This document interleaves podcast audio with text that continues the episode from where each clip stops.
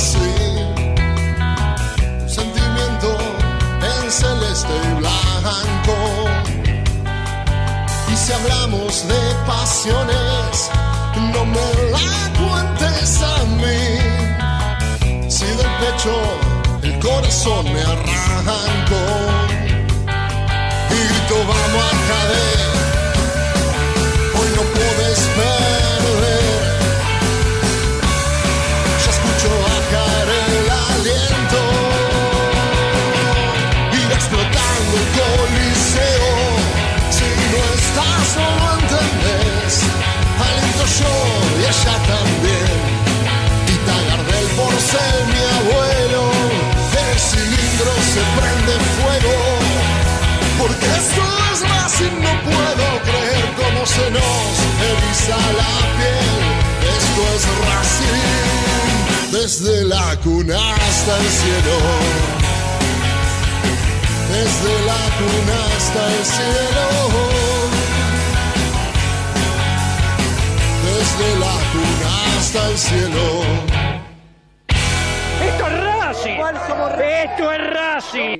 Bienvenida al podcast de Esto es Racing. Hoy episodio 19, en este episodio tan particular que tendremos, porque no vamos a tener una entrevista clásica, al contrario, hemos invitado a alguien a que se sume a hacer este episodio 19 junto a Esto es Racing. Además, aprovechamos y te recordamos que en este agosto estamos cumpliendo 10 años al aire, al aire en la forma tradicional de la radio, no importa el día, el horario, la manera, en este 2020 no tuvimos que reinventar, ¿eh? así que también nos podés escuchar a través de Spotify como si fuese una canción, pero escuchás el programa. Qué lindo es poder estar del otro lado con la compañía de ustedes, ¿eh? que nos siguen atentamente y siempre en las distintas redes sociales. Y a la persona que voy a presentar ahora, también la siguen en las redes sociales, pero me parece que ya nos ganó, porque se ha transformado en un influencer de las redes sociales. Pues yo te digo que está, mira, en Twitter y que tiene más de 70 mil seguidores, que está en Instagram y tiene más de 22 mil, este, está en YouTube, tiene una página de internet. Eh, pará, 100 mil seguidores, mamita. Creo que él va a potenciar este episodio número 19. Y encima, no te dije el nombre, pero escribió un libro. Y ahora cuando te diga el nombre del libro, ya vas a saber de quién se trata. ¿eh? Y el libro, mire, lo escribió así, y se llama La Madrid, el Renacido. Hugo, querido, flaco, el Tano Cochimilio te da la bienvenida a estos Racing. ¿Cómo andás? ¿Qué tal, Tano? ¿Cómo te va? Y sabes que, mientras estabas haciendo la presentación empecé a sumar y llenamos dos canchas, ¿eh? muy bien, muy bien, muy bien, Hugo. La verdad es que primero es, es un placer poder ir conociéndote, digo, más allá de que obviamente como hincha de Racing desde mi, hoy tengo 44 años, vos tenés 54, casi perfecto es lo tuyo, porque si mi memoria no me falla, vos naciste el 8 de marzo, Mirá, hubiese sido perfecto si hubieses nacido el 6 de marzo, que es el día en el cual nací yo. Pero bueno, por eso te dije que sos casi perfecto. Pero digo, hablando en serio, este, y ves que no me salen los chistes, para los chistes te trajimos a vos, digamos, no se rió nadie, ni mis compañeros.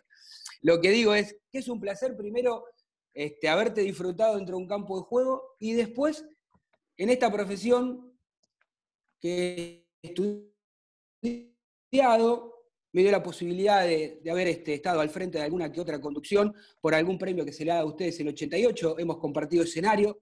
Este, por supuesto, los protagonistas han sido ustedes, yo simplemente fui un simple partener. Y digo, y es lindo conocerte ahora en esta, en esta nueva manera, porque la verdad que me parece que es un logro de la vida lo que has, lo, que has conseguido a través de, después del retiro, ¿no? Me parece que no, no pocos se, se supieron este, acomodar al retiro del exfutbolista.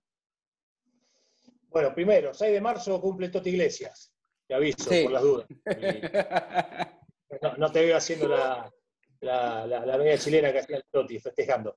Em, sí, a ver, todo, todas, las cosas a veces suceden y no, no las esperás. A veces no, no sabés que te espera a la vuelta de la esquina la, la, vida, ¿no? A, mí me, ha cambiado todo este presente un poco eh, las redes creo que las redes de hace 6, 7 años atrás, eh, cuando empiezan a tener un auge mayor al que venían eh, trayendo, eh, me parece que entendí por dónde venía la mano, me parece que entendí desde el punto de vista de, salir del, estereotipo clásico del jugador de fútbol. Nosotros tenemos una ventaja por sobre cualquier otra profesión, digamos, fuera del deporte, y es la de haber tenido que ver con las emociones de ustedes cuando eran pibes, de, la, de las vivencias, de las primeras vivencias en la cancha posiblemente, cuando empiezan a recordar, y cuando yo tenía siete años, ocho años, fui a verle un partido, y en ese partido pasó tal cosa. Bueno, nosotros, eh, el jugador de fútbol en general, tiene, tiene esa posibilidad. Entonces yo entiendo gente que me había visto jugar, pero también a muchísima otra gente, generacionalmente, eh, hubiera sido imposible que me viera jugar, por fortuna de ellos, ¿no? Bueno, y la cuestión es que desde ese lado, y empezando a, entender eh, día a día lo que eran las redes, empecé a tratar de idear los personajes que, que hoy por hoy a veces utilizo, que lograron tener empatía con la gente, lograron tener empatía por sobre todas las cosas con el hombre común, ¿no? con el tipo que se toma un colectivo a las 7 de la mañana o que vuelve a las 6 y media de la tarde con el colectivo hasta las manos, cansado, al que le pasan las mismas cosas que a cualquier otro. Y desde ese lado empieza a crecer esta figura de, del volante central hace unos años atrás, ¿Dónde era ese tipo? Era un triunfador, pero el de la cancha, el de adentro de la cancha, el que tiene que correr, el que hace los relevos, el que nunca es figura, el que no sale nunca en la foto de los goles. Bueno, entendí que por ese lado venía, venía esta cuestión, porque, porque los exitosos, exitosos entre comillas, ¿no? Aquellos grandes jugadores, los que terminan allá arriba, eh, millonarios, estrella de rock and roll, eh, sí, te asombran por lo que juegan o por lo que consiguieron. Ahora, Después, no sé si encontramos algo más, ¿se entiende a lo que voy?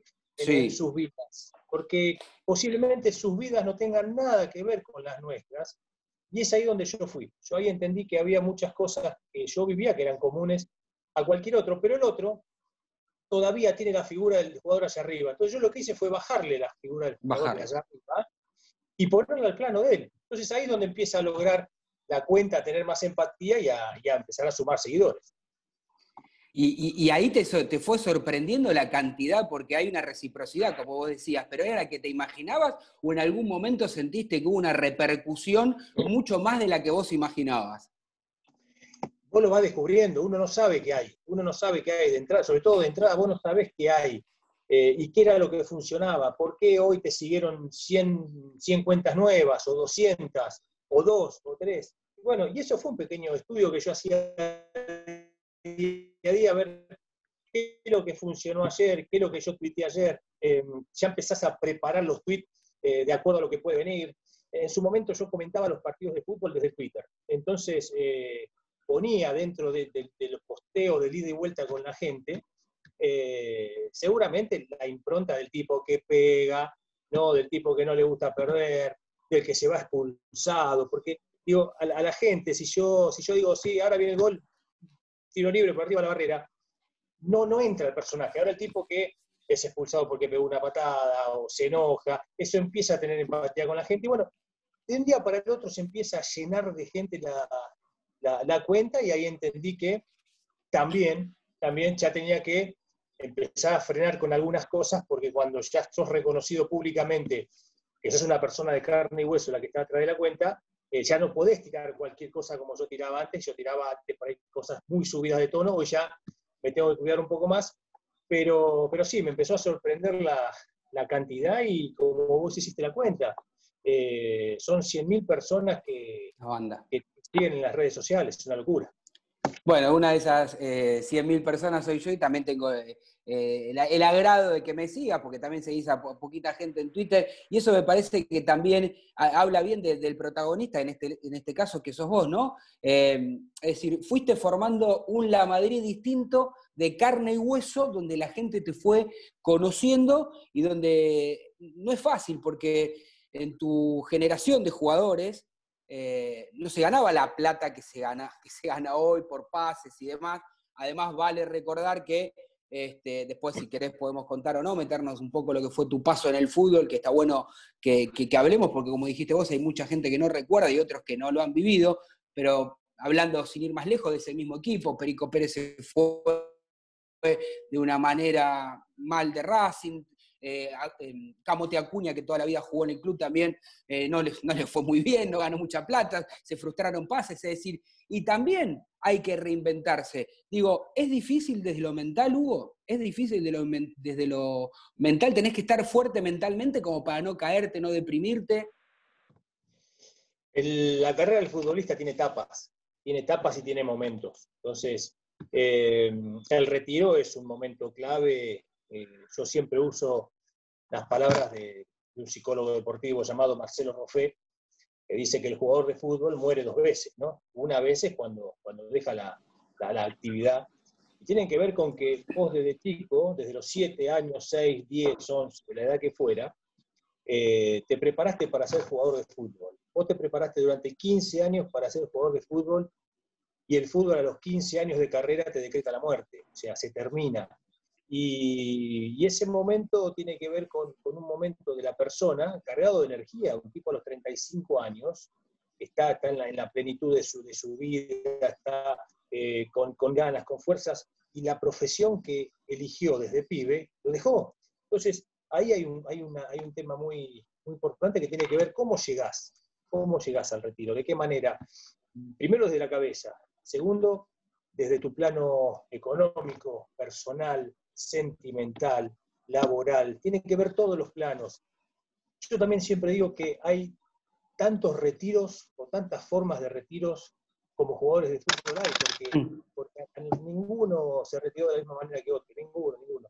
Alguno lo retiró una lesión, a otro lo, retiró el cansancio de ya no querer entrenar, eh, otros se retiran y al año vuelven, eh, otros se retiran como Almeida no vas a decir que Almeida tiene problemas económicos, no lo tiene, se retiró y tuvo que volver porque no, no, aguantaba estar fuera del fútbol. Entonces, hay una deuda pendiente muy grande, muy grande. Somos, eh, estamos de paso en los clubes. Los clubes tienen determinada tarea de formación, entiendo yo, en sus divisiones inferiores, porque el pibe tiene un momento de crisis también, que es a los 17, 18 años, 19, cuando el club le dice, primer contrato o no, estuviste 10 años en el club y de golpe te fuiste. Entonces, vos tenés que preparar al pibe para ese momento. Y después, la, carrera va pasando por distintos lugares y seguramente el jugador va pasando por distintos clubes. Algunos le darán más importancia al tema de la carrera en sí, al jugador de fútbol, y otros equipos no, otros equipos no. Entonces, hay una gran deuda de, los equipos, de futbolistas agremiados, de la Asociación del Fútbol Argentino, de, de todos quienes forman parte del fútbol, de empezar a acompañar al jugador a medida que empieza a, caminar tu carrera. ¿Por qué? Porque después aparece la, demagogia y la hipocresía de rasgarse las, vestiduras cuando se suicida el huevo Torresani. Diez días todos llorando en cámara, el día 11 le importó tres carajos a todo el mundo sigue igual. Entonces, digo, yo lo que creo que me dispara el libro, y esto lo había hablado una semana antes que explote la pandemia, la cuarentena en nuestro país, con Néstor Fabri, Néstor es parte de futbolistas argentinos agremiados, de empezar a, al menos hablar, al menos empecemos a hablar con los muchachos que ya están en una etapa de su vida donde empiezan a visualizar el, retiro desde la visión de un colega. de un colega, no de un profesional, no de un profesional de la, de la bocha, no un psicólogo, no es de lo que me pasó a mí, lo que le pasó a Néstor o cualquiera que se tuvo que retirar. Y bueno, seguramente lo, llevaremos a cabo eh, cuando esto lo permita a partir del año que viene. Eh, buena iniciativa. Ahora te, voy, a saludar a mis compañeros para que también dialoguen junto con nosotros, pero te quiero preguntar antes si, pero bueno, vos ya lo nombraste, ¿no? Eh, esta pandemia, la cuarentena tan particular que hay en Argentina, porque por momentos este, eh, daba la sensación de que había cuarentena, ahora da la sensación de que lo único que le quedó es el, nombre, porque mucha gente hace lo, lo que quiere y es en, lo que quiere también perjudica a veces al que hizo las cosas bien, que, obedeció, que se quedó, que se cuidó, pero también depende de cómo cada uno vive el encierro y con quién está, ¿no? Vos en tu forma de ser este, y, rodeado de tu gente, más o menos la, cuarentena la fuiste llevando más o menos dentro de, de los parámetros normales, si hay una normalidad para esto, si se puede utilizar el término, digo, o lo sufriste en algún momento. Yo en ningún momento dejé de laburar de manera presencial por mi, por mi función. Yo soy director general de medios de Avellaneda, de la municipio de Avellaneda. Entonces tuve que seguir yendo de manera presencial, si bien escalonamos los días, nunca fue de haber tenido que estar una semana sin salir adentro de mi casa. Perfecto.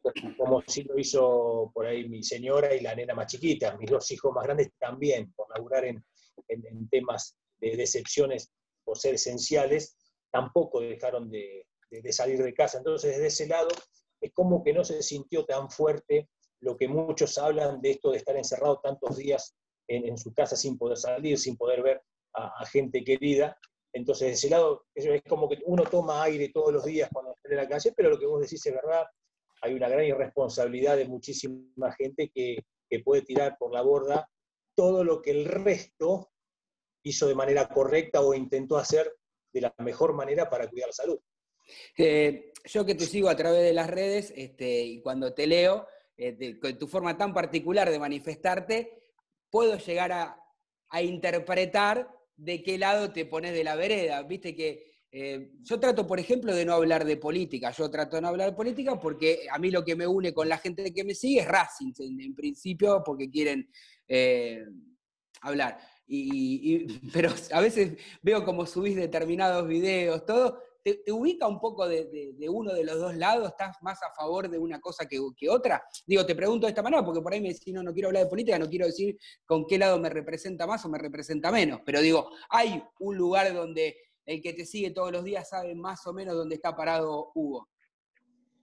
Totalmente. Yo soy un defensor de, expresarnos políticamente. Lo que pasa es que Twitter es una, es una jungla donde después te tenés que bancar la que venga, pero a ver, desde el momento que nosotros, o que formé parte de, una carta de apoyo a Fernández Fernández hace un año, eh, o un poquito más de un año eh, atrás, donde fui claramente crítico los cuatro años pasados del gobierno de Macri, yo nunca tuve ningún problema en decir qué es lo que pienso y por qué lo pienso. Después, si te enoja o no te enoja, es problema tuyo. Lo que vos decís desde tu lado, bueno, tiene, otra, otra razón de ser, porque vos sos periodista, vos tu laburo pasa por, o uno de tus laburos obligaciones pasa por, transmitir lo que tiene que ver con Racing y no tanto con la política. Entonces está, está perfecto. Ahora, lo que a mí me pasa a veces es que me ha pasado últimamente con, en, Instagram, mirá, me ha pasado en Instagram, no, no tanto en Twitter, que alguien me dijo, eh, flaco, yo te banco por lo que hiciste en Racing, pero que desde que dijiste tal cosa, para mí. Entonces digo, campeón, hágalo, haga lo que quieras. Si, si, la cuenta por, por algo que te llama la atención, algo te gusta, bárbaro. Y si la dejas de seguir por lo que opino, también está bárbaro. Nadie, nadie, nadie es quien para poner reglas. Eh, ¿Por qué te sigo? ¿Por qué dejo de seguirte? Pero a mí me gusta eh, el jugador que, que se expresa. Ahora, lo que puede pasar es que te puteen el domingo, no solo porque erraste un pase o te erraste un gol abajo del arco, sino que te van a putear quizás porque dijiste que sos, que sos kirchnerista o que sos macrista. Puede pasar eso. Entonces, el jugador no se mete en ese terreno. Yo creo que a veces el jugador no, no se expresa políticamente por dos cuestiones. Una, por no meterse en quilombos eh, que, que, pueden hacer que el domingo tengas quilombo, que la prensa misma durante la semana te, mm, te, identifique con un lado y entonces te va a pegar el otro, que es válido, es válido. Eh, y por otro lado, porque a veces no le interesa la política. Y esto lo digo con mucha autocrítica, porque a mí me agarró la hiperinflación de Alfonsín allá en, los 80, y yo ni la noté. Yo ni a mí la, política me pasaba de costado. Entonces, estamos en un momento donde las comunicaciones, la tecnología, hace que podamos enterarnos de todos los temas. Hoy, nada te puede pasar de costadito. Hoy uno, hoy uno sabe lo que es una deuda pública, hoy uno sabe lo que, lo que pasa en tal o cual lado con temas políticos, porque tenés, tenés, yo hago un ejercicio. A la mañana me despierto y pongo América, lo veo a Antonio Laje, ¿no? Hay que tener huevo, ¿eh? Yo lo, veo a Antonio Laje a la mañana, eh, después pongo C5N, a la tarde pongo TN o en el laburo pongo TN y cuando vengo miro crónica, yo miro todos los, los canales, después tomo mi decisión. Y la decisión que uno toma siempre política, desde la opinión, tiene que ver con, lo, con, tus, propios, con tus propias ideologías. Cuando yo miro eh, a la nata, por ahí, lo voy a mirar a la nata, pero yo sé que no me va a convencer, pero lo tengo que escuchar, yo tengo que saber lo que dice la nata, lo que dice Feynman, lo que dice Babi Checopar, tengo que saber lo que dice. Después yo voy a tener mi propia opinión y voy a saber cómo, voy a saber, o voy a, voy a pensar y actuar en, coincidencia con lo que pienso. A mí lo que puede decir la nata, lo que puede decir el gato silvestre, no me va a influir. Yo tengo una opinión y nosotros todos tenemos las herramientas para no dejarnos influenciar. Después tomemos la decisión que tomemos. ¿eh?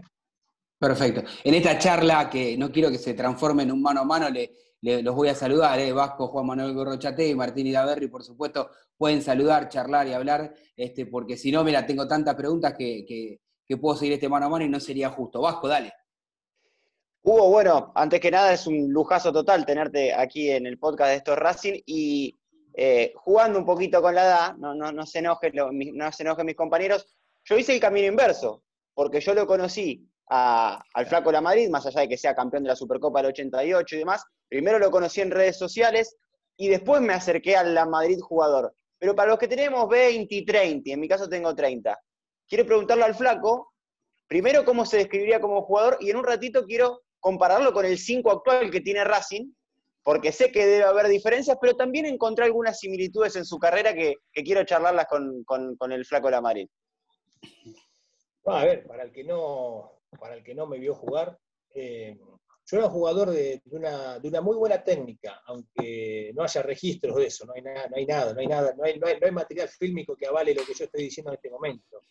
Pero lo que sucedió es que, que a veces las divisiones inferiores, mi, paso por las divisiones inferiores era, venía un técnico y decía, flaco, vos por la altura tenés que jugar de dos. Venía otro y me decía, no, flaco, vos jugás de cinco.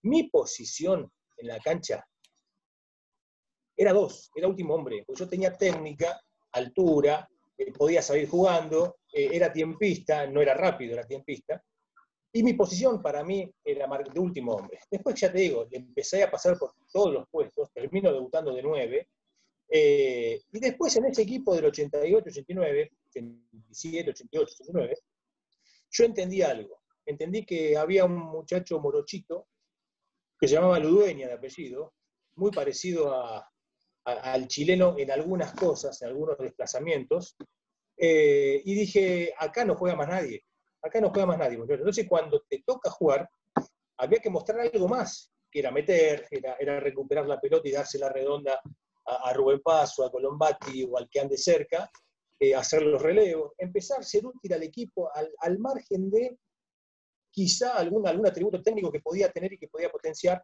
era, entonces había que correr, había que meter, y quedó esa imagen allá lejos. Ahora, lo que ha pasado con las redes es que yo empecé a potenciar aquello. Y yo las, las jugadas, las pocas jugadas que subo, que a veces son jugadas violentas, eh, no son el común de todas. No. Pero, pero me, sirve para este ida y vuelta y, y la gente te pregunta por qué, cuándo, cómo. Entonces se sigue alimentando ese, no sé si mito, me parece que mito es una palabra demasiado grande, por el cual dicen, che, el flaco, cómo pegaba y demás, pero eh, Tenía, era un juego de técnica, che, la perdí, la perdí en el camino, ¿qué va a ah, para, pero que te interrumpa ahí, justo para que después sigas vos vasco, pero digo, de hecho, el día que debutaste convertiste un gol. En cancha de Huracán jugó Racing eh, Deportivo Italiano. Eh, no, si no, no, me equivoco. ¿No fue ese mismo día que debutaste que convertiste un gol?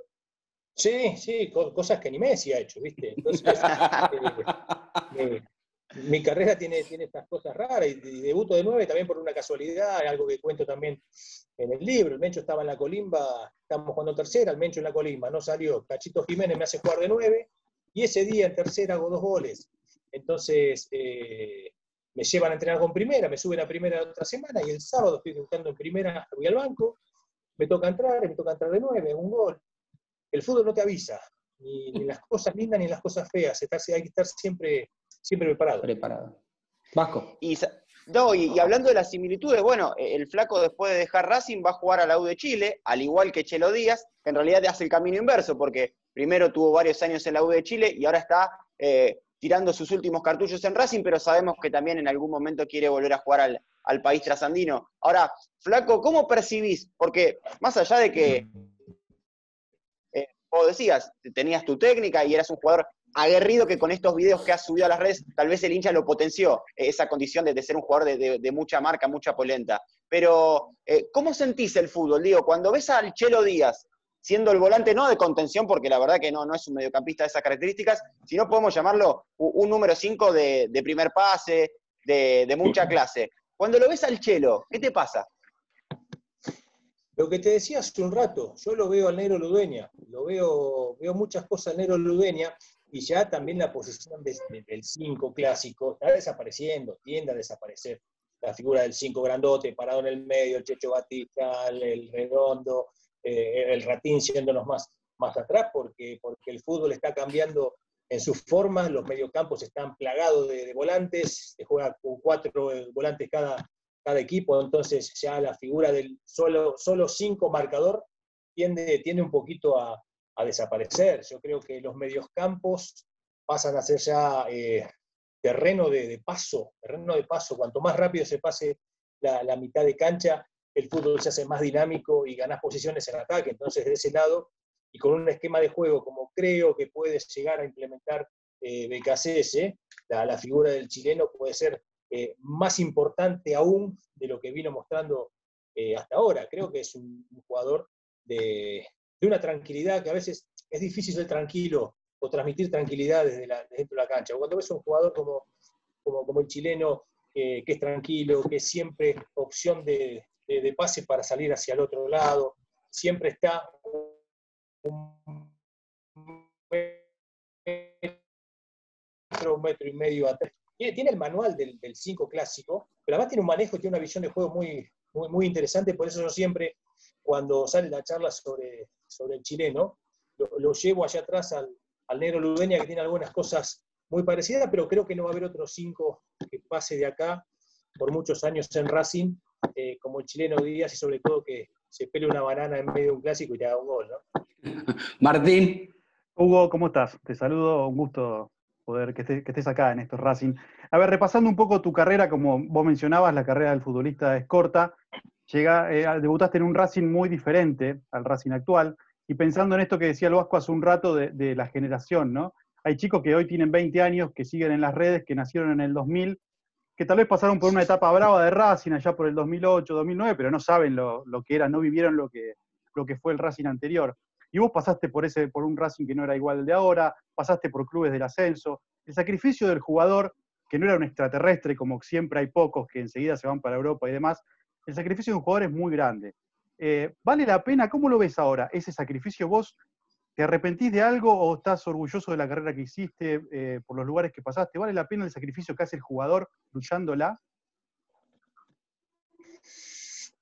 qué sé yo, yo, te discutiría la palabra sacrificio. La palabra sacrificio es muy del jugador de fútbol, ¿no? es muy del, futbolista y del deportista, pero más que nada del futbolista dentro de los distintos eh, deportes. Y cuando uno va al diccionario o a Wikipedia, ponele, cuando uno pone sacrificio y te aparecen los dioses mayas, los, los, aztecas, eh, digo, de esas clases de sacrificio. La palabra sacrificio tiene una connotación psicológica muy, muy fuerte. Eh, pero está instalada, está instalada, ¿no? Yo entiendo a lo, que, a lo que vas. Yo creo que mi carrera, o sea, a ver, la carrera futbolista es sacrificada, ¿por qué? Cuando usamos la palabra sacrificio. Primero porque es corta. Primero no sabes cuándo termina. Puede terminar mañana, porque te rompiste una gamba, o puede terminar cuando tengas 40 años. eh, podés terminar hacia arriba, podés terminar abajo. Vos te preparás, y a diferencia de cualquier otra profesión, el médico se prepara, estudia, se capacita, se perfecciona y seguramente va a ser un gran médico. Tiene todas las posibilidades de ser un gran médico y posiblemente lo sea.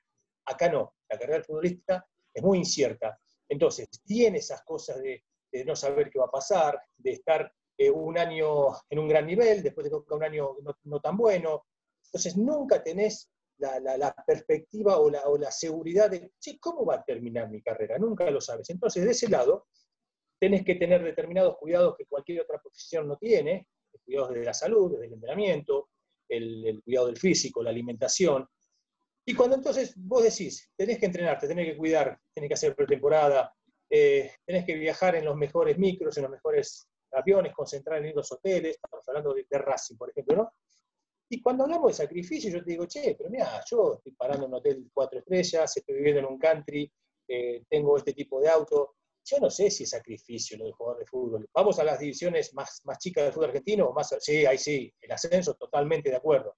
Entonces, cuando usamos la palabra sacrificio, y saquemos algún, algún, algún margen o target de jugador, que no es ningún sacrificio. Después te putean por jugar y bueno, hermano, son las reglas, las reglas del juego. Ahora, en mi carrera puntual, yo siempre me pregunto, no estoy arrepentido de nada, ¿eh? no estoy arrepentido absolutamente de nada, sino que asumí que algunas cosas fueron malas decisiones pero no estoy en eso, de decir, uy, si yo hubiera hecho tal o cual cosa, no, porque de esa manera vos te quedás aferrado a aquel recuerdo de manera medio enfermiza y no es la idea.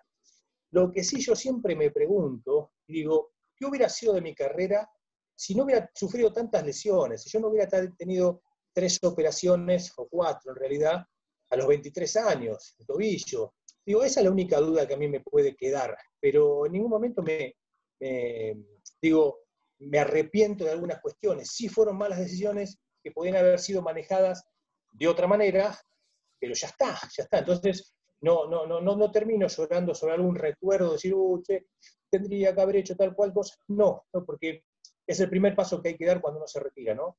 Es, es romper esa relación con los recuerdos que quedaron atrás, que los recuerdos sean esas vivencias que uno las puede disfrutar o sufrir desde el propio recuerdo, pero no quedar agarrado de manera nostálgica, de manera melancólica, porque es lo que pasa después con el jugador que dice, y no puedo, la verdad que no puedo, estoy y no sé qué hacer, porque quedó aferrado a aquellos recuerdos de una manera muy enfermiza. Lo que yo sí me planteo y me pregunto, digo, ¿qué, ¿qué hubiera sido mi carrera si no hubiera tenido cuatro operaciones a los 24 años? Si hubiera podido seguir un par de años más en Racing, no hubiera peleado con De Stefano y, poder seguir. Digo, no lo sé, pero si ahora está, es tarde también.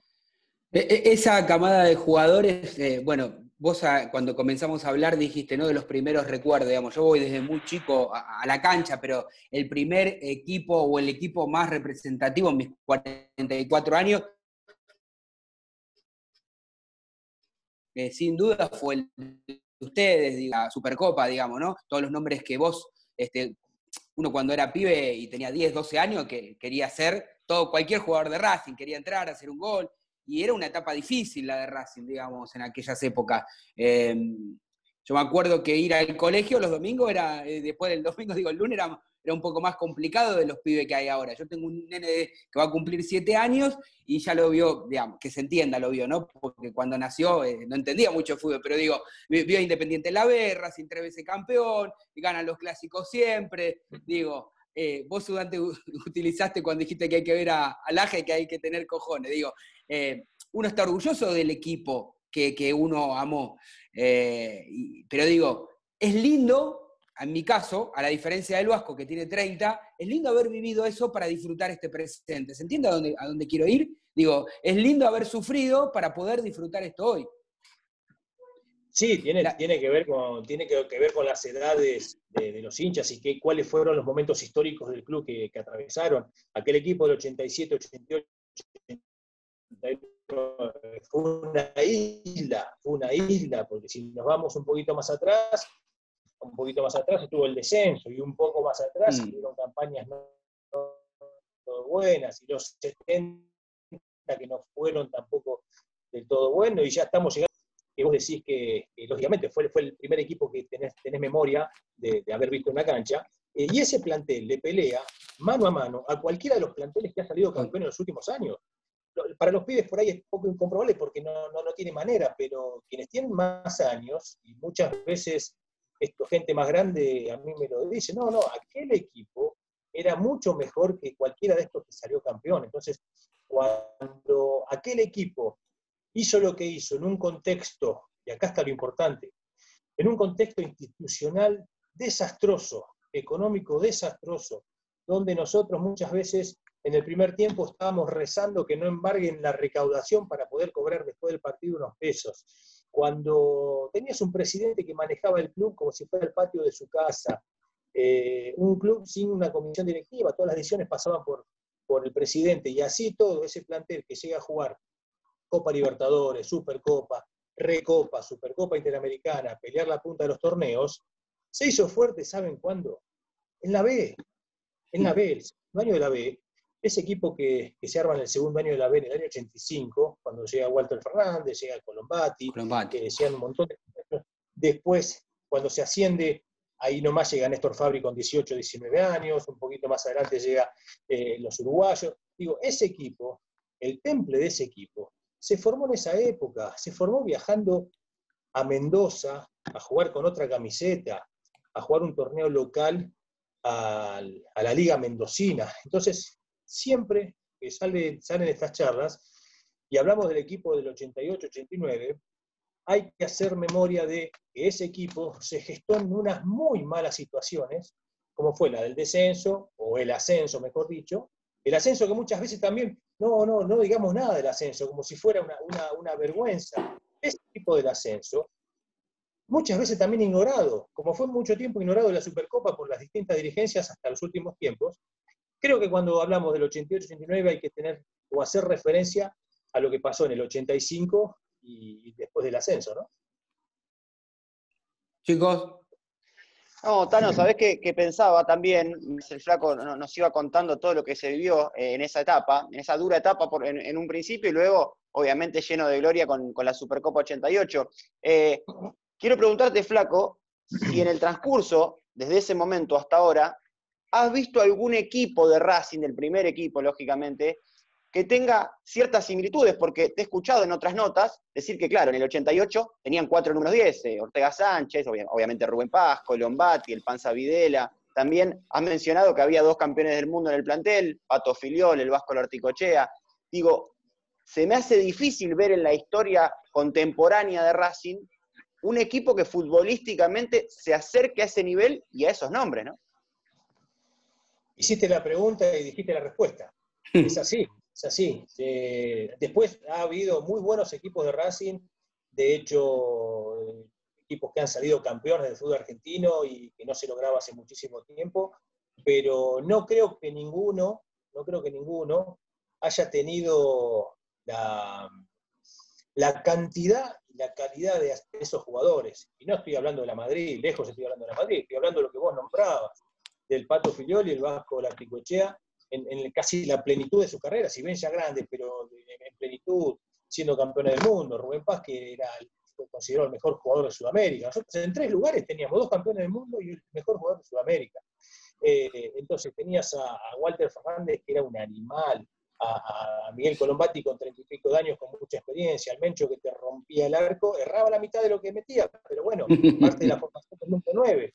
Eh, Néstor Fabri, no, no, había un equipo realmente de un plantel eh, tremendo, realmente tremendo, en otro fútbol, en otro fútbol, posiblemente ese mismo equipo lo pones hoy en cancha y no sé si va a tener la dinámica que te exige el fútbol de hoy, el correr, el ida y vuelta, quizás no tenga, porque son, son distintos momentos del fútbol, pero creo que yo no tengo dudas.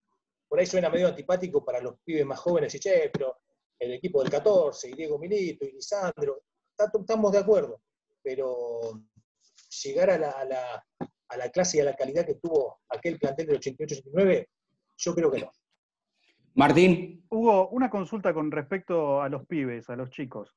Eh, ¿Cómo ves las inferiores en general? Yo la otra vez hablaba con el Chanchi Esteves y también con Walter Erviti, obviamente Walter no jugó en Racing nunca, pero ellos eh, decían que cuando llegaron a primera, nadie les advirtió lo que era primera. Llegaron y se les vino un mundo encima que para la cabeza de un pibe es muy difícil de, manejar. en, ese momento. Y obviamente Racing, tal vez tengas algunas diferencias o no, las podés expresar, viene trabajando bien en el tema de inferiores, pero como mencionaste que hay que acompañar a los jugadores que se están por retirar, porque es un proceso importante, también me imagino que tenés una opinión con respecto a los pibes que se están acercando a una edad de debutar en primera división. ¿Crees que hay algo para mejorar? ¿Cómo ves las inferiores de Racing? Mirá, creo que Racing, como muchos clubes de fútbol argentino, entendieron que las divisiones inferiores no son un gasto, sino que son una inversión. Y que el mejorar el plantel de primera tiene que ver con poder vender los pibes de divisiones inferiores. El, circuito del fútbol argentino, lamentablemente es así, porque los pibes, los grandes cracks que salen a los dos o tres años se tienen que vender para poder seguir manteniendo equipos de primera división competitivos. Eh, hoy digo, son mundos distintos cuando queremos comparar o nos ponemos a comparar lo que eran las divisiones inferiores de hace 30 y pico, 40 años, con las de hoy. Nosotros no teníamos cancha para entrenar, entrenamos en la plaza de estacionamiento donde hoy está el playón, eh, un día entrenabas en, en, Villa Modelo, otro día en el Parque Doménico, no teníamos ropa, pero porque también el fútbol era eso. No sé, de la nutrición, del entrenamiento, eh, uno entrenaba la mañana y nada más. Digo, son mundos distintos que no sé si, si es válido compararlos. Lo que sí hoy yo veo es que en, esa, en esta formación que están teniendo los, los, pibes, eh, hay inversión, hay inversión en, alimentación, en gimnasio, en, que descansen bien, en que se formen, en que lleguen a primera compartiendo, y esto es algo importante que hace Racing, eh, compartiendo los espacios con los jugadores de primera.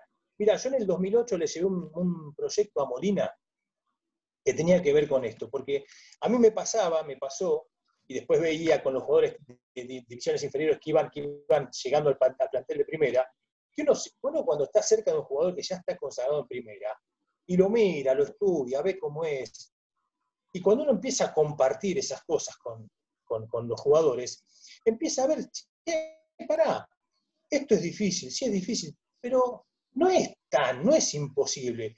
Y hoy estar por ahí que los chicos eh, desayunando con Lisandro López o con Pillur, eh, pibes que están, están ahí, se empiezan a, a codear con, con eso que es la primera, y empiezan a ver cuál es el mundo que rodea la primera, y que Lisandro les puede hablar, que, Iván les puede hablar, o que Gabriel Arias les puede hablar. Digo, eso es muy importante porque va acelerando eh, o te va dando herramientas para solucionar los quilombos que se te van a presentar, porque yo imagino que una charla de un pibe de 17, 18 años con Lisandro, eh, porque uno ve la, clase de tipo que Lisandro, eh, debe ser muy provechosa. Entonces digo, hay una inversión en el laburo, una inversión que, tiene que ser vista como esa, la plata que vos ponés en divisiones inferiores y en el predio Tita, y en que haya canchas y en que haya buena infraestructura, tiene que ver con esto, que el fútbol argentino y nuestro país en general eh, tiene que, subsistir vendiendo la joya de la abuela, no nos queda otro. Entonces digo, vos me preguntas a mí qué cosas hay para solucionar y no sé, no estoy adentro como para decirte, che, mira, me parece que podríamos mejorar esto o lo otro. Sería, sería injusto desde mi lado decirte algo eh, sin estar metido adentro. Eh, Hugo, yo recuerdo, recién lo nombraste, a Molina 2008, se me viene a la mente Racing Vuelve, la democracia en Racing. Yo te he visto más de una marcha en contra del gerenciamiento, siempre ha sido un estandarte para todos los hinchas de Racing cuando pedíamos las elecciones. Eh, te metiste, te involucraste en política y me parece un acto loable porque por ahí algún exjugador preferiría no meterse o esperar a que lo llame alguien, que lo contraten para algo y vos sin embargo tomaste partido. Entonces, eh, yo, destaco de eso de las personas que se embarran. Bueno, dice, yo quiero mejorar esto, no me gusta esto y me involucro. Mi pregunta es, eh, participaste en la, por la 25 de marzo, eh, en la, vuelta a la democracia, bueno, este, había varias. El 17 también participaste, pero ya del lado de este, Matías Gainza y Urnequiar, ¿no? La pregunta es, bueno, primero, ¿qué te, qué te motivó justamente a meterte en política sabiendo que por ahí podías quedar medio destabilizado o no en el mundo Racing, vos me dirás si, si lo pensaste eso en algún momento o no. Y segundo, si siempre en contra del, oficialismo, digamos, de Víctor Blanco, ¿por qué? ¿Porque tenés ideas distintas o porque alguna vez intentaste acercarte y no te dieron lugar, no te dieron espacio? A ver, eh, yo me meto en la política porque había que sacar a la celeste y la única manera que, había en aquel momento era patear la calle y lo, lamentablemente no quedó otra, otra, otra manera, no había otra manera eh, en un equipo que termina jugando una promoción y casi nos mete en el descenso, blanquiceleste. Pero así como eh, fue muy difícil también empezar a convencer allá por el 2005 a la gente decía, pero a mí me sacó campeón. O sea, era, era una dualidad bastante complicada explicarle al hincha o al socio eso desde ese lado eh, fue, así, por eso yo desembarco en la, política. Y después me, gustó, me gustó eso de estar, porque digo, a veces uno puede, opinar y ser un teórico de, lo que haría o lo que propondría. Y yo dije, no hay mejor manera que, si tengo alguna idea, tomar acá te la llevo. Yo presenté 18 proyectos en el año 2008, digo yo y la, agrupación.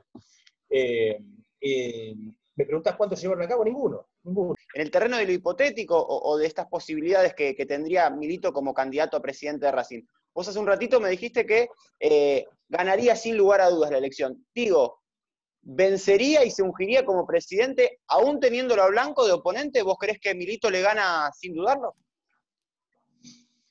Es que yo no creo que haya una competencia entre ellos dos. No, no, no creo, no creo. Y no creo que sea saludable en este momento tampoco una, una competencia entre ambos. Creo que deberían potenciarse entre los dos. Eh, no, no, no, no veo a Diego alguien que quiera, no, yo quiero ser presidente más allá. No, no, porque tenés que construir política. Recordemos, Blanco llegó por, un, por una explosión institucional. Blanco no era un tipo de la política tampoco. Después los logros hizo que tome poder y después sí. Hoy, hoy, hoy Blanco es un tipo tremendamente hábil desde lo político. Pero yo no creo que haya una, discusión interna eh, de candidaturas entre Diego y Víctor. Yo creo que, en, esto que se está armando, yo digo, los, las políticas uniformes o cuando uno dice, che, debería haber un consenso político general en el club, porque es un momento distinto, es un, buen momento. Eh, yo digo, no, siempre tiene que haber una oposición que al menos esté balanceando algo, si bien el estatuto eh, dice que 40 asambleístas levantan la mano y te ganan la votación, siempre tiene que haber un contrapunto. Pero, pero sí es un buen momento para, para que este ejemplo que ponemos de Diego con, con Víctor eh, lleve otra gente más, lleve otras personas más que puedan ser valiosas en la, en la opinión, en la, en la construcción, en, tener otras ideas o tener otra cabeza sobre, sobre distintos temas, no solo sobre temas futbolísticos. Y ya ahí ya no sé si va a ser el Diego, ¿eh? no sé si va a ser el Diego el ídolo. Ya entramos en otras discusiones donde se levanta la mano, donde se votan cosas, donde se deciden cosas por mayoría, donde tenés que empezar a generar políticas. políticas. Yo no sé, Diego, cómo está laburando en ese sentido hoy. Si yo tuviera la, visión de querer ser presidente, yo creo que se presenta, gana. Eso no, no me cabe ninguna duda. Digo, pero se está, se está preparando políticamente para sentarse en una mesa con 10 tipos, los cuales posiblemente 3 o 4 no lo quieran no lo quieren, a ver, eh, vamos a entenderlo, que no lo quieran desde el punto de vista político. ¿eh? Político, claramente, sí. Exactamente. Porque sabes que lo que logró Diego en este tiempo fue, fueron dos cosas. La primera, desde las incorporaciones, Racing ha minimizado los riesgos de error cuando incorpora jugadores. Racing te incorpora seis jugadores, cuatro te rinden. Es un buen promedio.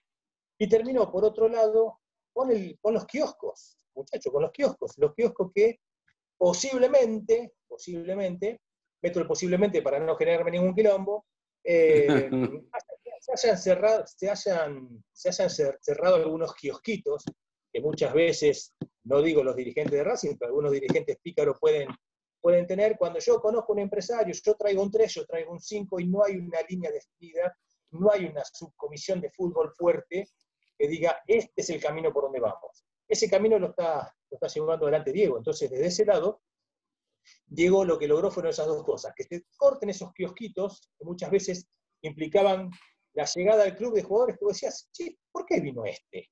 ¿Por qué vino este jugador si no es necesario en este momento?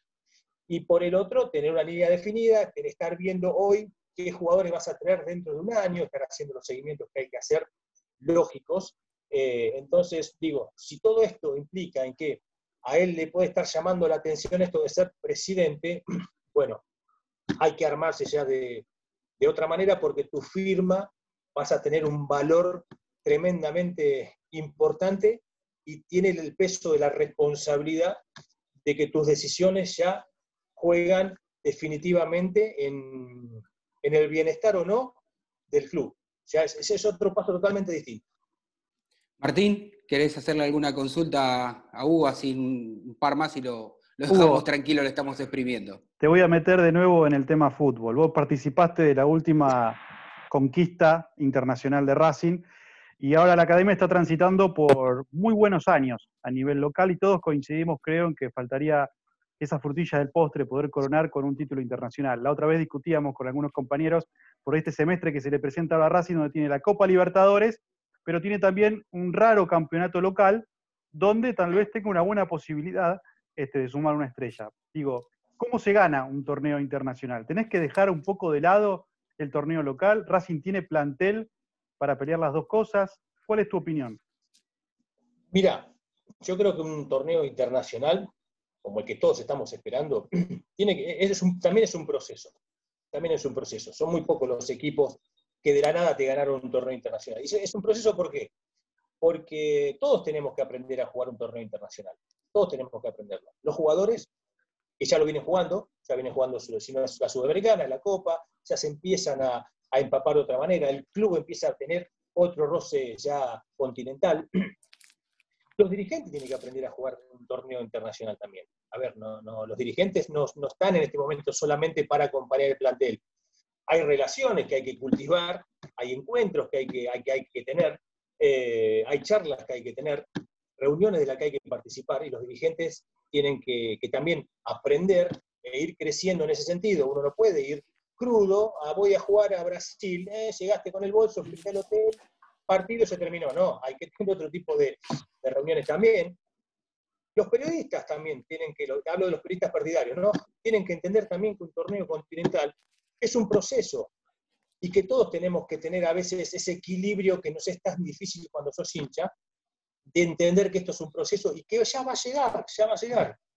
Y sobre todo los hinchas también, los hinchas eh, que queremos eso eh, por sobre todas las cosas, a veces eh, no, no es que exigimos de más, pero digo, tranquilos, tranquilos que es un proceso y va a llegar. Quizás nos encontramos dentro de un año, dentro de un año y medio, y hablamos de esto y, che, flaco, y no ganamos nada. Bueno, pero tranquilo, va a llegar, es todo un proceso, todo un proceso. Racing tiene plantel Racing empieza año tras año a tener plantel, más allá de que algún jugador se va y otro empieza a llegar, siempre está teniendo una base de, un plantel que te anima a decir, che, mira, ojo, ojo, a ver quién está en América, ¿qué tenemos? Bueno, tenemos siempre River, que en estas últimas épocas el karma, y, todos, eh, uno desea, bueno, Gallardo, que te vayas a lo mejor posible, pero en otro país, andate a otro país a dirigir, y, posiblemente tengamos cada vez más chances de ganar esa, esa bendita Copa de Libertadores. Eh, yo no te quiero robar mucho más tiempo, pero y la verdad que podríamos hacer un podcast exclusivamente de tu libro, pero me conformo con que me digas si te sentiste absolutamente realizado cuando, cuando lo viste concretado. Eh, yo lo recomiendo porque de, leerlo es, fantástico, pero no soy yo por ahí este, una persona con nombre como para recomendarlo, pero sí te lo han recomendado los expertos, ¿no? Porque eh, destacan la forma en que está escrito, digamos, no es una autobiografía este, tradicional, sino cómo cambiaste los matices, eh, digo, está bien contado, hay anécdotas de todo tipo, digo, realmente este, te sentiste o dijiste, lo terminé, esto es lo que yo quería. Sí, pero quedaron un montón de cosas afuera muchísimas cosas quedaron afuera porque la, carrera es tan, tan, rica en situaciones que muchas veces charlando o, mismo con gente que lo, lee y me, llega a hacer llegar su comentario y me, dispara algo que no conté, por ejemplo. Entonces digo, quedaron muchas cosas en el, tintero. Sí lo que me asombró de movida eh, son los comentarios de, como vos decís, de la gente especializada, entre comillas, o de periodistas o de escritores, eh, la, primer, la, eh, la primera, eh, el primer recuerdo que tengo de, esto de, la, de, los comentarios fue de Hernán Casiari. Hernán Casiari, cuando él lee el borrador allá el año pasado, él me dijo, flaco, de esto acá no hay. De esto no hay. Así me lo dijo, de esto, de esto acá no hay. porque puede haber quizás autobiografías de jugadores, o biografías donde el periodista te ayuda a escribir tu, tu vida profesional, tu carrera, tu vida particular. Yo lo que busqué en todo momento era contar cosas, no ser, que no sea un libro autobiográfico, porque yo no sé si te puede llamar la atención la carrera de Hugo Lamadrid. Hugo Lamadrid que arrancó en Racing, jugando un torneo continental, y termina su carrera yéndose al descenso en un G de Pergamino. ¿A qué, ¿A qué editorial le vendo esa historia? ninguna, a ninguna. Entonces me parece que lo que logramos fue un libro que tiene idas y vueltas, subidas y bajadas, y en el que en todo momento yo voy contando las cosas que le pasan al jugador de fútbol, que en este caso son cosas que me pasaron a mí, pero que son cosas que le pueden haber pasado a cualquier otro jugador de fútbol a lo largo de su carrera. Sí. Cortita, dale, así lo vamos despidiendo. Son, dos recontra cortitas. Eh, flaco, la quiero saber, ¿la patada más fuerte que pegaste en tu carrera? Esa, cortita. Copa Libertadores, esa la tengo subida a YouTube. Copa Libertadores contra el Sporting Cristal allá en, Perú. yo no sé si porque era el jugador bajito y bueno, le pegué la patada en la cabeza. y, la otra es la que más disfrutaste. Es ese, ese jugador, no sé de qué rival, pero que venías esperando, siguiendo, tal vez porque era un poquito canchero, un poquito sobrador, y en algún partido lo pudiste cruzar como, como querías.